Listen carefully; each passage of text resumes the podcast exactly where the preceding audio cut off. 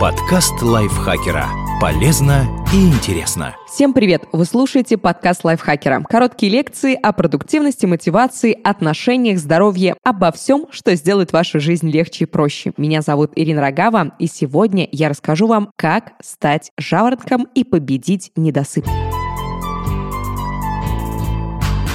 Этот подкаст будет основан на личной истории писательницы эксперта по ЗОЖ Александры Быковой. Она даст несколько полезных советов для тех, кто хочет, наконец, выспаться. Подкаст будет от ее лица. На часах два ночи. Я в изнеможении падаю на диван. Как была в свитере, уличных джинсах и с немытой головой, впитавшей запах библиотечных книг и тренировочного пота. Я отключаюсь с наивной мечтой, что завтра наступит через пару дней. В 6 утра срабатывает будильник. Со стоном скатываюсь с дивана. После душа лицо приобретает осмысленное выражение, а овсянка с горячими бутербродами возвращает меня к жизни. Книги в рюкзак, рюкзак на плечи. Вылетаю из дома, ловлю уходящий автобус и спустя несколько минут еду в переполненном метро. Здравствуй, новый день. Как обычно, двойной, знакомый бариста сочувственно улыбается. Я киваю. Пока он готовит кофе, ловлю отражение в зеркале. Вид потрепанный. Смочив палец слюной, стираю со щеки штрихи и шариковые ручки, уцелевшие после утреннего душа. Миниатюрную чашку осушаю залпом. Мчусь на учебу.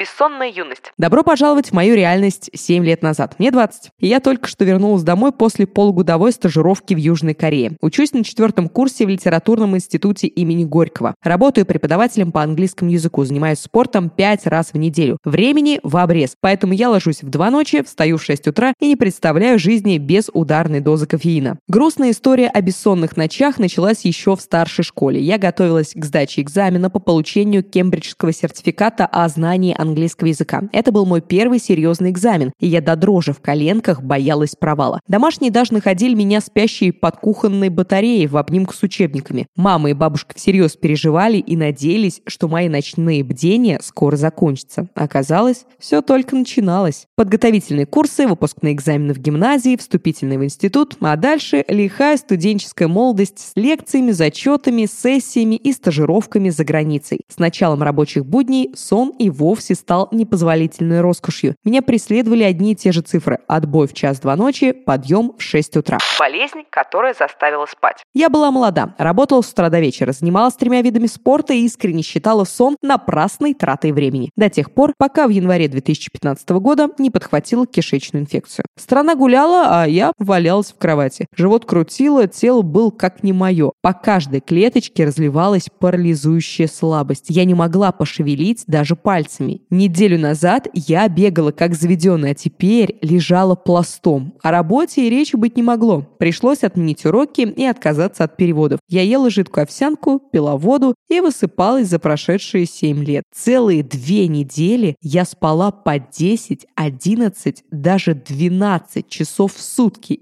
И это было прекрасно. Лампочка против мелатонина. Много веков подряд мы чтили законы природы и не знали горя. Просыпались с восходом солнца, засыпали после заката. В конце 19 века лампочка Томаса Эдисона перевернула мир с ног на голову. Появились ночные развлечения, круглосуточные магазины и работа в две смены. Жизнь изменилась, а вот наши биоритмы нет. Сетчатка глаза воспринимает любой яркий свет как солнечный. Тело посылает нам сигналы не спать. Откладывается очищение и восстановление клеток, вырабатывается меньше гормона сна мелатонина. Чем позже мы ложимся, тем меньше времени проводим в глубокой фазе сна. Именно в ней проходит активное восстановление. На кону наша работоспособность, здоровье и эмоциональное равновесие. Награда за здоровый сон. В трех товарищах Ремарк писал, только несчастный знает, что такое счастье. Я так привыкла не высыпаться, что сроднилась с постоянной усталостью. Болезнь открыла мне глаза. Оказалось, можно жить не на 40% энергии, а на все 100. Как? Очень просто. Ложиться до 11 и спать не меньше 7 часов. Вот что я получила, став жаворонком. Энергия. Выздоровев, я начала просыпаться с рассветом. Рывком скидывала одеяло и вскакивала с кровати. Наконец-то новый день. От утренней разбитости не осталось и следа. Меня как будто накачали силами. Продуктивность. Работа горела в руках. Я переводила и редактировала тексты быстрее, легче и точнее. Эмоциональное равновесие. Я не срывалась на окружающих, не реагировала на раздражение раздражителей стала спокойной и терпеливой. Перепады настроения и вспышки гнева остались в прошлом. Сосредоточенность. Я больше не забывала, куда кладу вещи и где оставляю телефон. В разы легче удерживала внимание и не отвлекалась на посторонние дела. Здоровье. Я окрепла, стала сильнее и выносливее. На беговых тренировках я сбрасывала целые минуты с дистанции, а на скалодроме проходила трассы, на которые раньше боялась даже взглянуть. Красота. Исчезли синяки под глазами, выровнялся цвет кожи, разгладились морщинки на лбу, на щеках появился здоровый румянец. Вот вам 6 советов для здорового сна. Для тех, кто хочет засыпать быстро и крепко. Проверено на себе.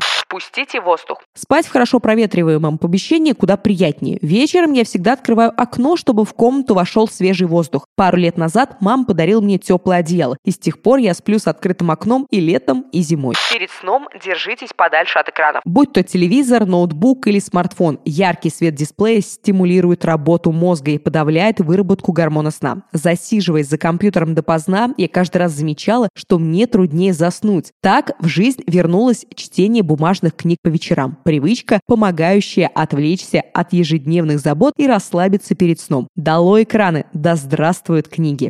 Спите, а не переваривайте. Неспроста мудрые говорили «завтрак съешь сам, обед раздели с другом, а ужин оставь врагу». Я стараюсь есть за 3-4 часа до сна и выбирать еду, не насыщенную белками и жирами. В отличие от углеводов, они долго усваиваются, и пищеварительная система остается в работе еще несколько часов после отхода ко сну. Часто мой ужин состоит из тарелки тушеных овощей и салата. Этого вполне достаточно, чтобы не проголодаться до утра. Занимайтесь спортом. Чтобы лучше спать, спать, увеличьте физическую нагрузку. Когда тело устает, мозг отключается куда быстрее. Только не перебарщивайте, иначе для восстановления потребуется больше времени сна. Достаточно двух-трех тренировок в неделю. Хвалите себя за прожитый день. Жизнь преображается, когда мы любим и уважаем себя. За сутки мы успешно справляемся с десятками задач. И это отличный повод сказать «Я сегодня молодец». Перед сном я взяла за правило отпускать беспокойные мысли и хвалить себя за прожитый день. Когда меня ничего не тревожит, сон глубокий и спокойный. Посвящайте утро любимым занятиям. Главный совет я приберегла напоследок. Чтобы вставать легко и с радостью, каждое утро делайте то, что любите.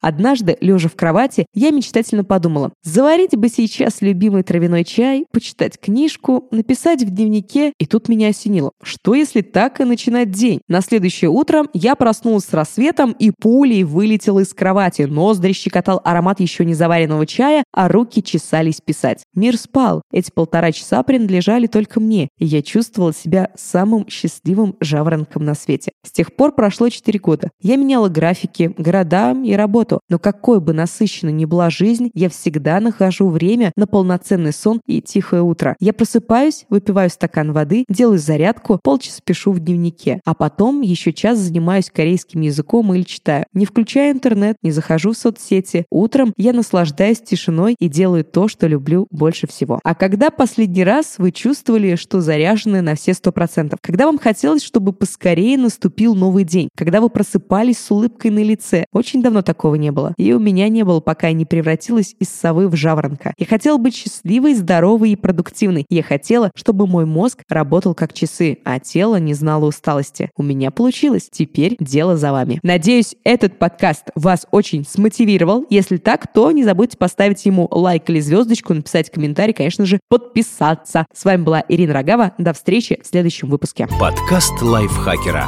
Полезно и интересно.